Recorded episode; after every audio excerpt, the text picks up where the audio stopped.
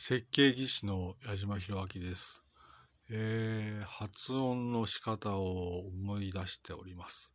ありがたく思います。えー、そうですね。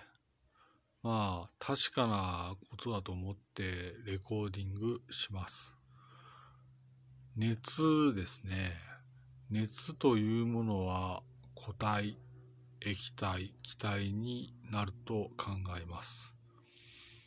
えー、私、こういう発想は持たなかったんですが、いわゆる今日の、いわゆる、その、まあ、その、コミュニケーション図の中で、まあ、いわゆる熱は固体、液体、気体になるんだと信じます。えー、まあ、あえて言うならば、熱は固体、液体、気体になります。えー、まあ、なかなかね、そうですね。まあ、熱は、まあ、なるんだろうと。そうすると、いわゆるいろんな意味で、まあ、進歩するんでいいんだろうと思います。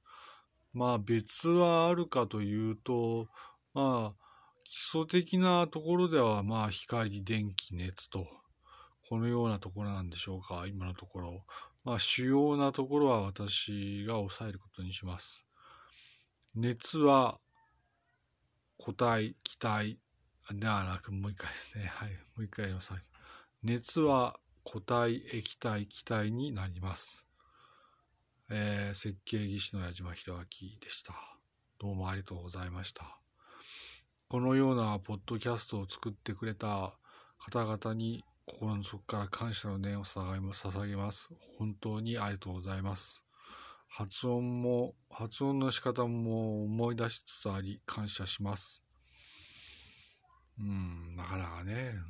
じゃあ、えー、っ、と、はい。それではまた。